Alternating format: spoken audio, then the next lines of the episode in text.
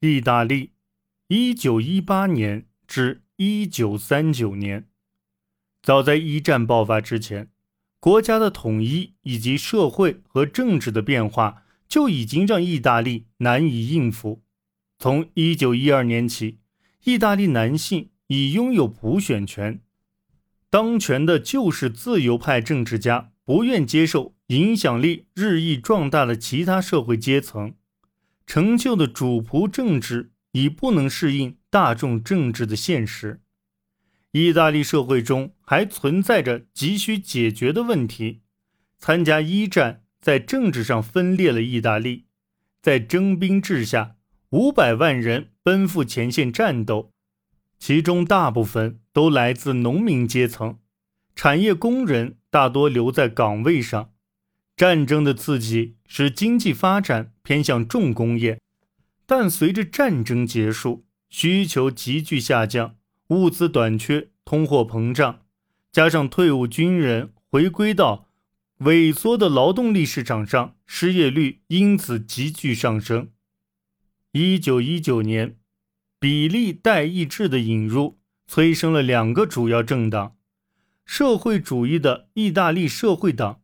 和天主教民主党两党都无法以绝对优势击败对方，又都不愿与对方联合执政，由此而造成的真空自然被大战前的旧政客们填补。这些政客们必须应付两大压力：工会罢工和民众对凡尔赛条约的不满。有人担心这些罢工是布尔什维克革命的开端。尽管事实上革命发生的可能性并不大，然而对革命的恐惧加上主要政治力量的好战心，使一些社会阶层感到了威胁，尤其是雇主和城市职业者。不过，并不是所有穷人都支持社会主义者，因为他们中有些人在就业竞争中输给了工会成员。而对法西斯主义最有好感的正是这些人。法西斯主义运动于1919年在米兰由墨索里尼发起，其标识为古罗马象征权威的符号——树棒，即用鞭子缚起来的斧头。这场运动迎合人们的大古罗马情怀，并且激烈的反对共产主义。随着法西斯主义运动的发展壮大，多支运动小分队以城市中心为据点，对社会主义工会和天主教农民联盟施加暴行，殴打其成员，在其基础设施上纵火。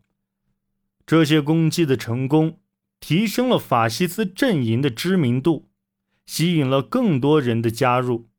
一九二一年十一月，法西斯组建政党。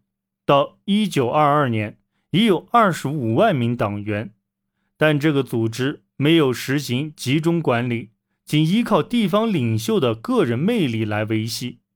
主流政治领导们认为自己能够平息法西斯主义者的潜在威胁，还认为能够利用法西斯来减少社会主义者对极左翼的依赖。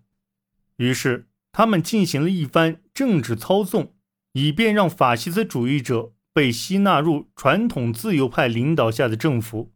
作为回报，极左翼在一九二二年组织了一次反法西斯大罢工，但他们的计划失败，并导致了相反的效果。对社会主义恐惧创造了将法西斯纳入政府的需要。一九二二年，墨索里尼和支持他的三万名黑山军从。米兰发起游行，进军罗马，以宣示法西斯党的力量。如果当时政府获准实行戒严的话，这次游行或许早就被终止了。但国王维克托·伊曼纽尔三世担心军中爆发叛乱，未予准许。他认为，法西斯参与政府运作终究是不可避免的。这次展示实力的游行为法西斯分子赢得了更多支持者。总理法克塔被迫辞职，墨索里尼从而获得领导下一届政府的机会。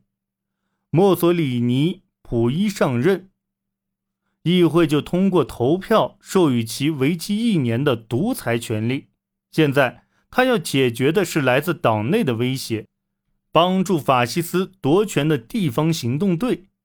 他将行动队置于大议会的集中管理之下，大大削弱了他们的影响力。在之后的选举中，他强行通过了一条法律，使获票数最多的政党可以直接获得三分之二的席位，并且使用恐吓和暴力手段来巩固了这一成果。一九二四年，墨索里尼最直言不讳的政敌——社会主义政治家。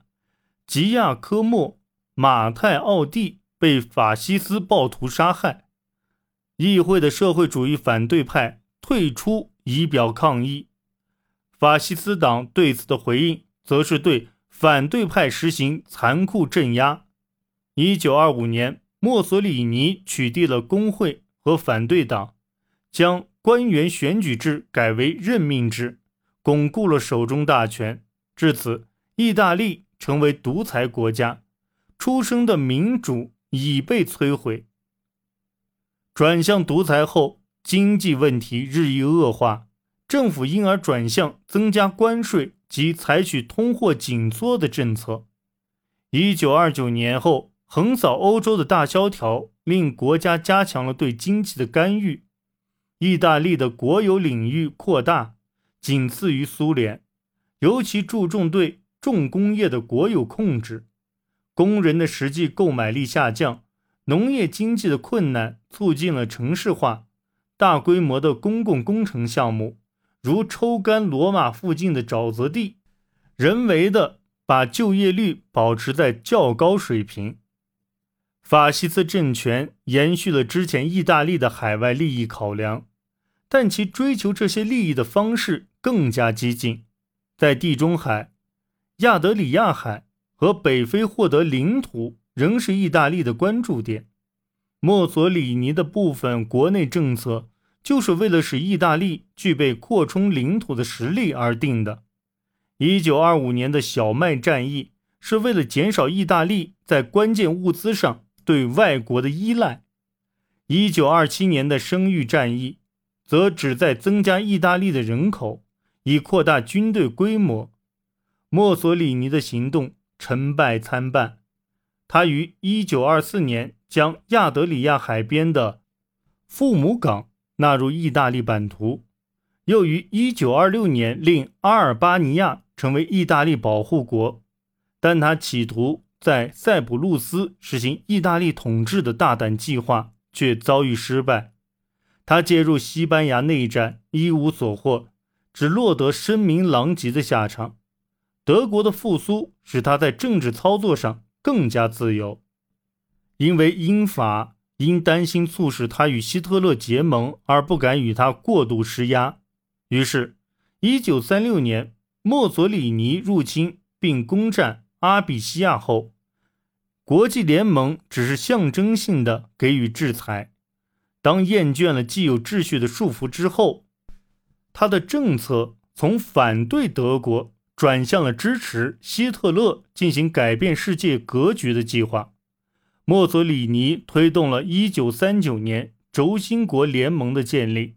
同年，在希特勒吞并捷克斯洛伐克后，他又与德国签订了钢铁条约。德国入侵法国后，他一直拖到1940年才宣布参战。此时，他早已被卷入战争。及对德国战争目标的支持当中。